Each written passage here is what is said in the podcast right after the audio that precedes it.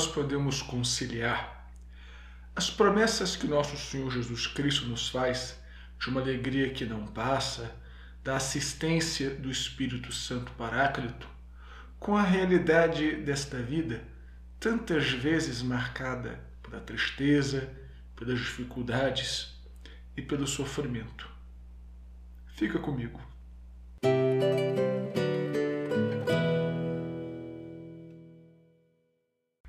Salve Maria, eu sou o Padre Jean Paulo Ruse, pároco da Paróquia Todos os Santos.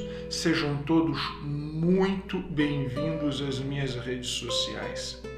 Quero agradecer o apoio que todos têm dado na distribuição dos vídeos do podcast, Quero agradecer aquelas pessoas que têm se inscrito no canal no YouTube, que têm assinado o podcast, que têm compartilhado e curtido a página da Paróquia Todos os Santos no Facebook e no Instagram.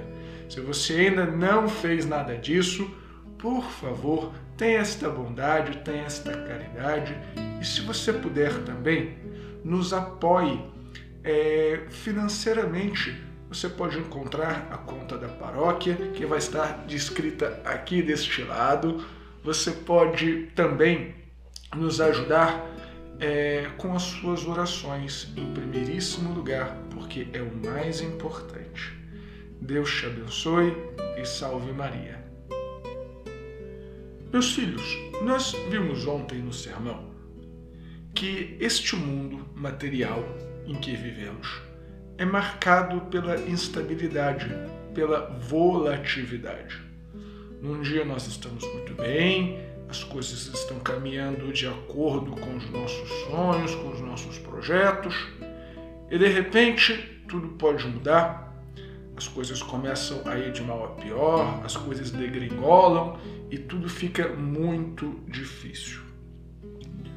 Porém, nosso Senhor Jesus Cristo nos faz a promessa, no Evangelho de hoje mesmo, de uma alegria que não vai passar. Nosso Senhor tem nos prometido já há alguns dias a assistência do Espírito Santo e nós cremos, por nossa fé, na providência divina. Então, como nós podemos conciliar estas duas realidades, a providência e as dificuldades pelas quais nós passamos nessa vida. Para entendermos isso, em primeiro lugar, precisamos compreender a natureza da promessa de Jesus. Jesus nos promete uma alegria que não passa. Ora, se Jesus promete uma alegria que não passa, é evidente que ele não está se referindo às alegrias desse mundo, porque tudo neste mundo passa. As tristezas, mas também as alegrias. Tudo neste mundo passa.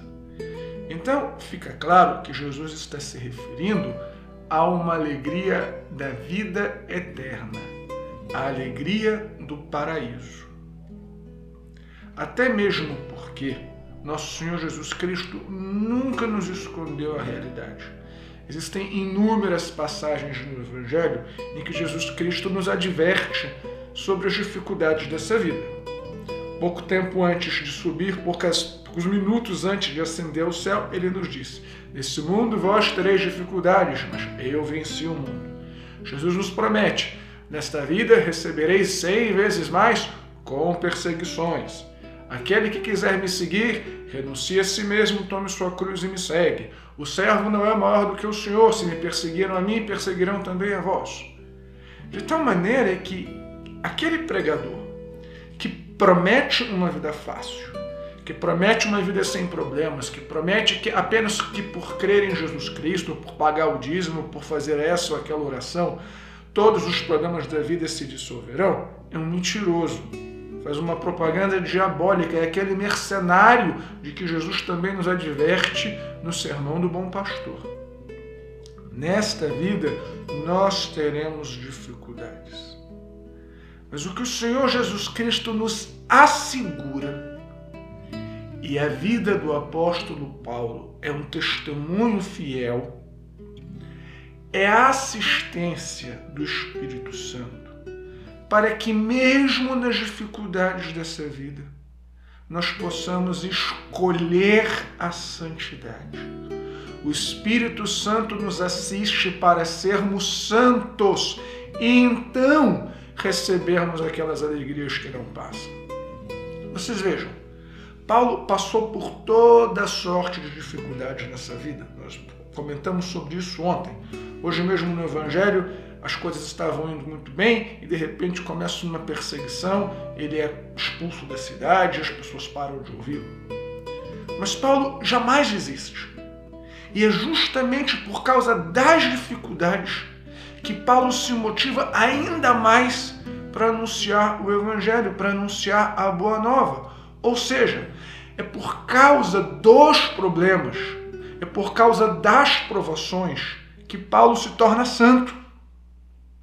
De tal sorte que eu e você, não obstante todos os problemas que passamos na vida, também podemos ser santos porque Deus nos dá a graça santificante. Porque Deus nos chama à santidade. Se Deus nos promete alegria no céu, Ele não nos desampara nesta vida para chegarmos com Ele no céu. Ou seja, você e eu podemos ser doentes, podemos ser santos, apesar de eventualmente enfrentarmos alguma doença. Você e eu podemos ser santos, apesar de eventualmente passarmos por uma dificuldade financeira, alguma dificuldade de relacionamento na família, a perda de alguém que amamos.